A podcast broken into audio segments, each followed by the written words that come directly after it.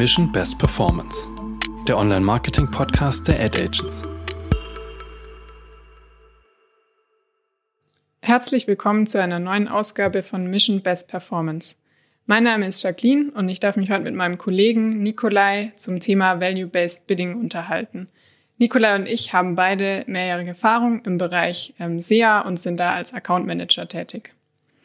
Am Ende der Folge weißt du also, was Value-Based Bidding ist, was die Herausforderungen davon sind und wie es am besten eingesetzt wird. Nikolai, kannst du uns mal erklären, was Value-Based Bidding denn überhaupt ist? Ja, klar. Ähm, beim Thema Value-Based Bidding sprechen wir normalerweise von Conversions, die ja keine Wertigkeit äh, im Tracking mit übergeben, sprich also keine Umsatzwerte oder Margenwerte wie beispielsweise äh, ja, Newsletter-Sign-ups oder App-Downloads oder sonstige Button-Klicks. Ähm, und äh, der Hintergrund von Value-Based Bidding ist der, dass man auch diesen Conversions eine Wertigkeit übergibt und diese letztendlich mit in Smart Bidding einbezieht und darauf auch optimiert. Genau. Ähm, das kann demnach sowohl spannend sein für Retailer, ähm, die neben ihren Sales dann auch noch Leads, Store Visits oder zum Beispiel App Downloads tracken und die ins Bidding mit einbeziehen möchten. Und zum anderen natürlich auch für klassische Lead-Kunden, ähm, die bisher noch gar nicht mit solchen Werten gearbeitet haben.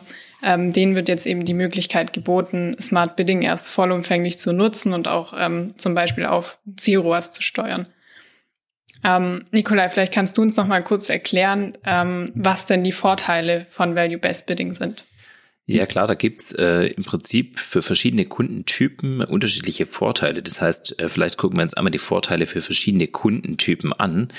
Ähm, da wären zum einen die Lead-Kunden, ähm, die ja auch sehr häufig ja äh, Suchmaschinenwerbe äh, Produkte nutzen und die bekommen dadurch äh, letztendlich auch erst die Möglichkeit überhaupt ähm, ja Lead-Ziele an sich auch unterschiedlich zu gewichten. Sprich also äh, Lead-Zielen, die bisher nur als, ja, quasi als Conversion getrackt worden sind, mit einer Wertigkeit auszustatten und dementsprechend auch unterschiedlich zu bewerten. Ähm, die Retailer äh, haben darüber hinaus, also was sie ja schon klassischerweise machen, ähm, ist ein Umsatztracking oder ein Margentracking, wo dann eben auch Wertigkeiten übergeben werden. Das eben beim Abschluss, aber über den Abschluss hinaus ähm, gibt es die Möglichkeit, eben ähm, auf dem Pfad zum Abschluss ähm, dahin eben auch diesen Conversions, also sprich eben auf dem Weg dahin, ja, ähm, äh, diesen Conversions eine Wertigkeit zu übergeben. Ich habe es vorher angesprochen, gerade zu Themen wie eben ja Newsletter, Sign-ups, Kontoanmeldungen etc. Ähm, und äh, das, das ist, äh, denke ich, auch immer wichtiger im Zuge dessen, dass eben ja die Datengrundlage derzeit eher abnimmt, gerade vor Datenschutzthemen, äh, die momentan so krassieren.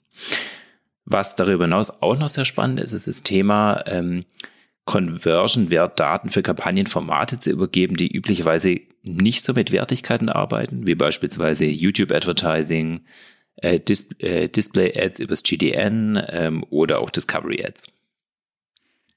Genau, das ist auf jeden Fall ein interessanter Punkt. Ähm, was sich jetzt viele wahrscheinlich fragen, ähm, wie weise ich denn meinen Conversions dann Wert zu, beziehungsweise wie wird der Wert denn definiert? Ähm, bei Offline-Conversions, also Store-Visits, ähm, ist es in der Regel ganz einfach. Man ähm, definiert hier einfach einen, äh, eine Offline-Conversion-Rate und einen Offline-Kaufwert und ähm, kann da dann eben so einen Durchschnittswert berechnen, den man dann ähm, entsprechend bei den Store-Visits als Wert hinterlegt. Ähm, für Retailer, die bisher noch keine Offline-Daten ähm, ins System hochladen können, aus Datenschutzgründen oder aus technischen Gründen, ähm, ist das auf jeden Fall ähm, ein Weg, um die Store-Visits da auch so ein bisschen mit einzubeziehen. Dann gibt's aber natürlich auch noch andere ähm, Conversion-Typen, ähm, bei denen es nicht so einfach ist. Ähm, Gerade sowas wie ein Newsletter-Sign-up oder ein App-Download. Da ist es dann wichtig, dass man sich ähm, entsprechend am Media-Spend beziehungsweise an den Umsätzen orientiert, ähm, damit die Gewichtung da dann ähm, im Endeffekt auch Sinn macht. Ähm, wichtig ist außerdem, dass man ähm, den Conversion-Wert ähm, anhand der Customer Journey aufsteigend festlegt.